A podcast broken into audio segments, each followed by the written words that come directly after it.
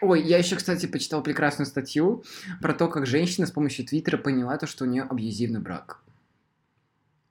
И я понял, что это, что это я через 30 лет. Просто вообще натурально.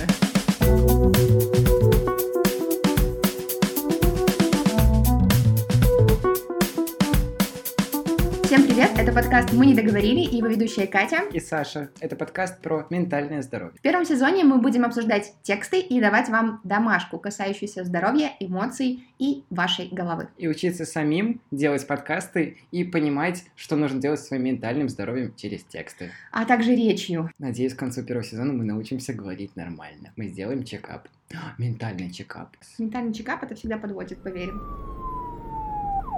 Этот подкаст делится на три части. Первое — краткое содержание, где мы обсуждаем то, из чего состоит статья и какие главные поинты мы из нее вынесли. Мгм. Второе — это обсуждение, непосредственно где мы кричим друг на друга и пытаемся понять, что же в этой статье было сказано. Да что ж мы кричим у тебя везде, мы нигде не кричим. И третья часть — домашка, где мы анализируем статью и выносим для себя и для вас советы, ко- которыми можно воспользоваться в обычной жизни. Первая часть — краткое содержание. И тут даже, знаешь, какая-то отбивка должна быть. Да-да-да.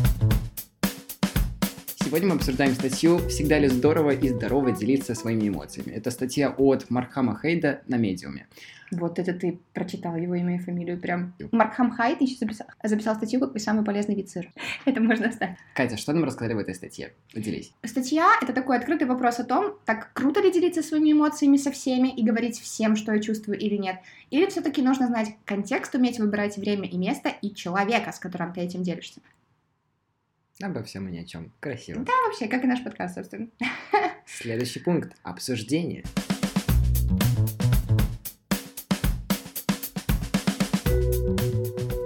Катя, пару слов про статью. Фидбэчни эту статью. Что-нибудь. Спросил, отвечай. Катя спросила, Катя отвечает. Здесь ты ставишь еще кусочек про эксперимент, который был 5 минут до. В общем, э, речь идет о эксперименте, который делала группа исследователей из Стэнфорда. Она попросила пару незнакомых людей посмотреть э, документальный фильм о бомбардировках Второй мировой войны в Хиросиме и Нагасаки.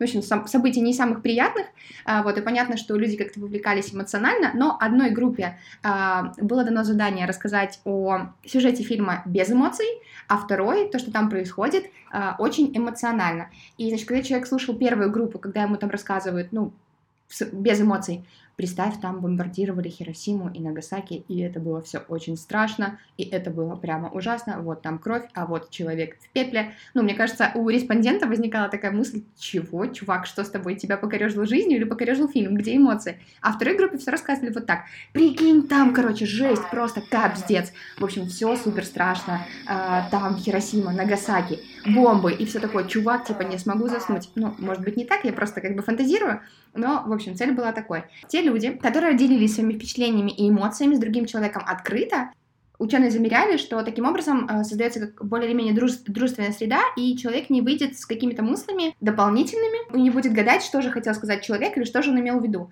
А вот как раз-таки участники первой группы, их респонденты, у них чувствовалась очень сильная тревожность и возбуждение а, по поводу того, что же хочет сказать человек на самом деле, и что с ним происходит, и как бы ну, каким человек выйдет после этого обсуждения, ну, с, с какой эмоцией. Мне кажется, я говорю какую-то херню, нет? Ты понимаешь меня? На самом деле статья как бы такая обо всем и ни о чем.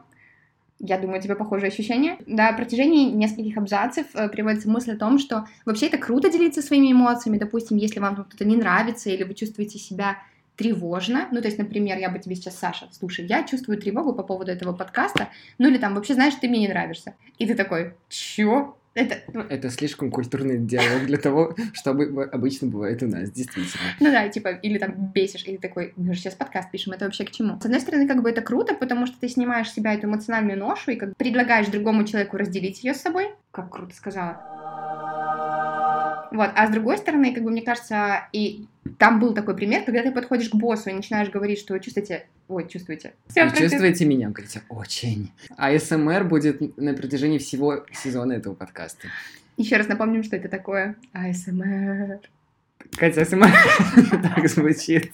Когда вы, например, подходите к боссу и начинаете ему говорить, что вы меня на самом деле бесите, или там «А, я не сделаю эту работу, потому что она мне дико не нравится, и вообще она тупая, или ваша идея тупая, и я чувствую себя по этому поводу злым, это так себе вариант, потому что все-таки нужно выбирать выражение, И мне кажется, проблема нашего поколения, что мы сейчас все очень озабочены собственными чувствами, типа, что я чувствую, что я думаю по этому поводу, но не нужно выпаливать, вот как я говорила... Контекст. Да, не нужно выпаливать все сразу. Да, во-первых, контекст, во-вторых, соединить вот все-таки голову и язык, и, и как-то думать чуть-чуть наперед, в хорошем смысле, не предугадывать прям все события, но знать, допустим, что ты не скажешь, э, ты не со всеми поделишься какими-то негативными, допустим, эмоциями, потому что, ну, например, прихожу там к своему партнеру, партнерше или там просто семье и начинаю сливать кучу негатива, то есть мне вроде становится легче, но я не думаю тогда про другого человека, может быть, он загонится еще больше меня, вот, и это не супер крутой повод э, прийти и сказать, слушай, сейчас я поделюсь своими эмоциями, и это будет здорово.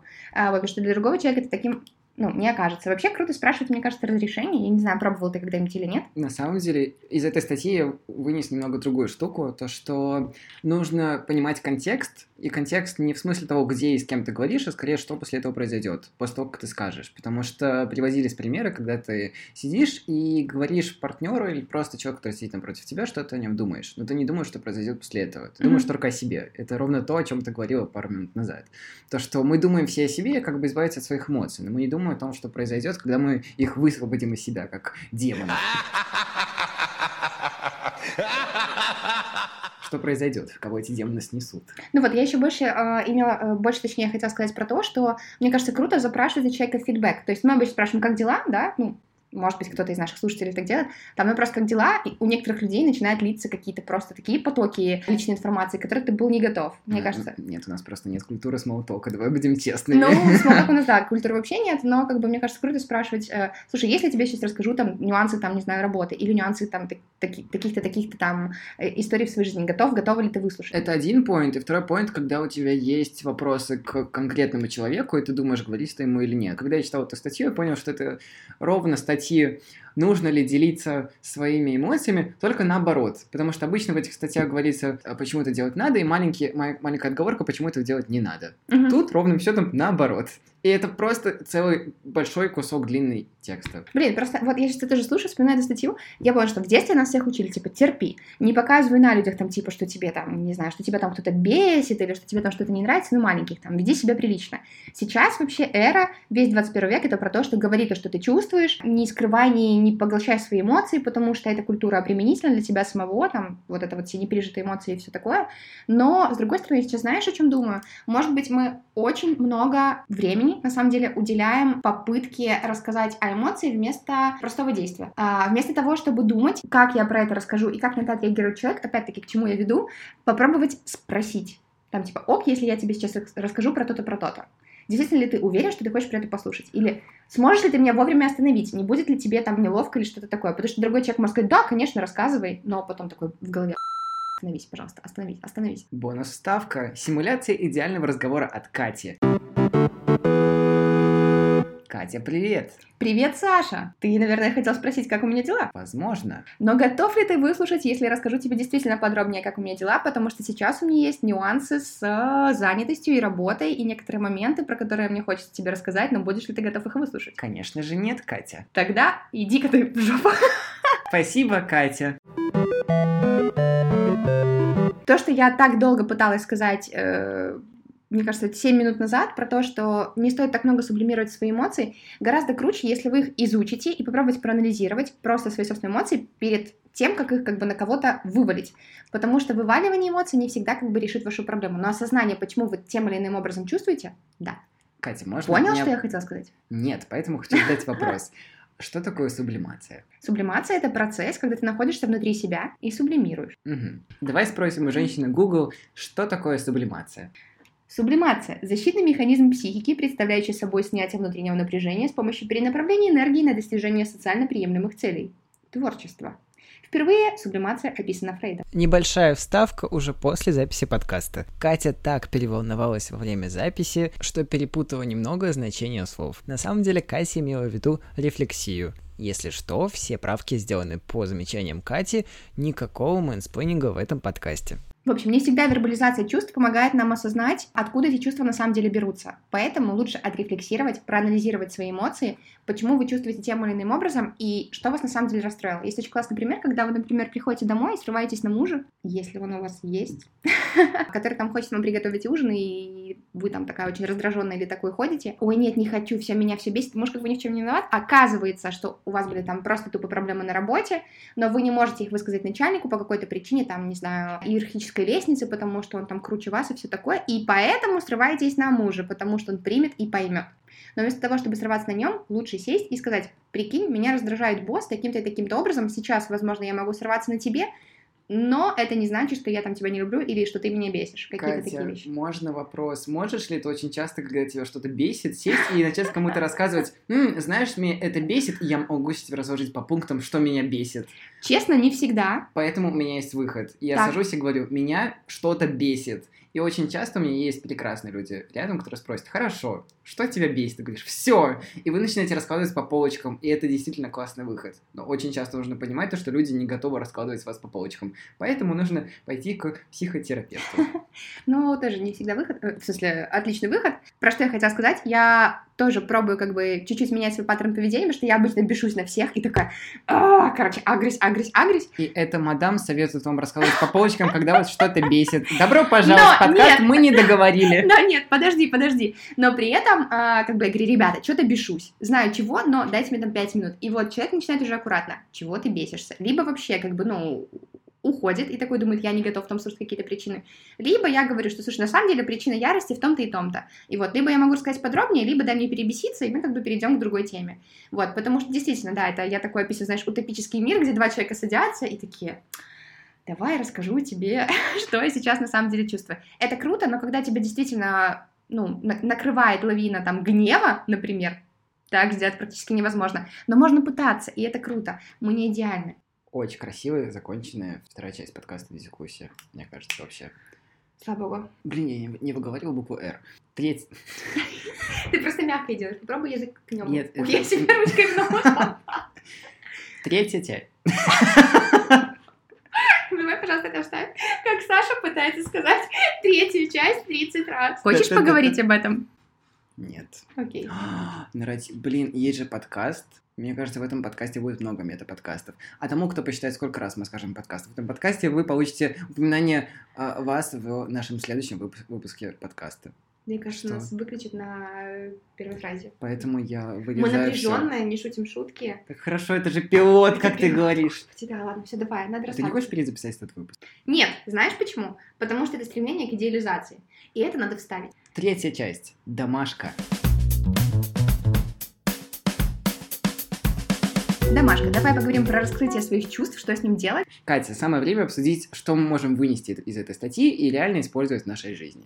Если честно, прочитав огромное полотно текста, которое уже я посоветовал, я вынес только одну простую вещь. Подумать о своем последнем споре или о своем последнем очень громком выносе эмоций, проще говоря, когда вы на кого-то кричали, и подумать, Почему вы это делали? Потому что я, когда вспомнил свой последний крик на члена семьи, я понял, что я кричал, потому что меня бесили вещи, связанные с моей работой потому что что-то непостоянное, это тебя выбешивает, но ты об этом не думаешь, то что это огромное количество мелких вещей, которые ты не осознаешь, но которые тебя очень часто подводят и раззадоривают, и ты это выносишь на другого человека, как это делал я. И поэтому у меня очень простое решение, вы- вынесено из этой статьи, то, что нужно просто пытаться подумать о своей последней ссоре, подумать, почему вы, правда, пытались так громко решить простые проблемы. Да, либо вели себя каким-то другим образом, например, почему вы резко расплакались или начали вызывать себе скорую показательно, либо еще какие-то вещи делать. Я здесь согласна с Сашей, что прежде чем скидывать на другого человека обилие эмоций, это вот та крайность, про которую я говорила, попробуйте чуть-чуть остановить себя и подумать, я сейчас злюсь конкретно на этого человека, я злюсь на себя, либо я злюсь на вообще на какой-то детский паттерн. Это очень сложно, это опять-таки про идеальный мир, но мне кажется, вот эта стоп-пауза, здесь сверчки, очень полезно, особенно нам в нашем подкасте. Катя, что ты еще вынесла из этой статьи? А, что раскрытие своих чувств, оно должно быть уместно, в первую очередь. Это не всегда поможет вам проанализировать, что вы на самом деле чувствуете, но в каком-то смысле поможет вам избавиться от этого груза. А, при условии, что вы уважаете другого человека и не скидываете на него горе своих проблем. Нужно учиться быть ответственным и чутким. Пара-пара-пам. Что запомнил? Давай. Блиц. Раскрытие или не раскрытие? Не раскрытие. Что ужасно, господи, это как в природах. Раскрытие два пальца. Что? Ты не знаешь? Нет. Так, сегодня мы узнали про АСМР, про два пальца. Что еще? Я тебе не буду рас- рассказывать, что значит раскрытие два пальца, просто загугли. А, Это АСМР выпуск, это АСМР сезон. Прекрати, это делать. Вы можете найти ссылку на наш Patreon в описании подкаста. Господи, я только что увидела роды. Господи, боже мой, господи, боже мой, мне же когда-то придется это делать. Так, все, не смотреть. Сейчас я интерактивчик придумаю. Если вы совсем готовы шерить свои эмоции и чувства, расскажите нам в комментах или в В письме. комментах у подкаста Нет комментов? у нас есть отзывы. Мне кажется, они будут очень плохие. Уже на стадии постпродакшена я внезапно понял то, что мы не записали концовку. Поэтому я ее запишу в одиночестве. Во-первых, интерактив. Если у вас есть истории, которыми вы хотите поделиться с нами, с Катей, обязательно присылайте их по адресу договорили подкаст собака.gmail.com. Этот имейл есть также в описании к этому эпизоду. Во-вторых, концовка. Спасибо, что послушали первый выпуск пилот подкаста «Мы не договорили». Обязательно пишите нам отзывы и ставьте нам звездочки в Apple подкастах. Это помогает другим людям находить наш подкаст.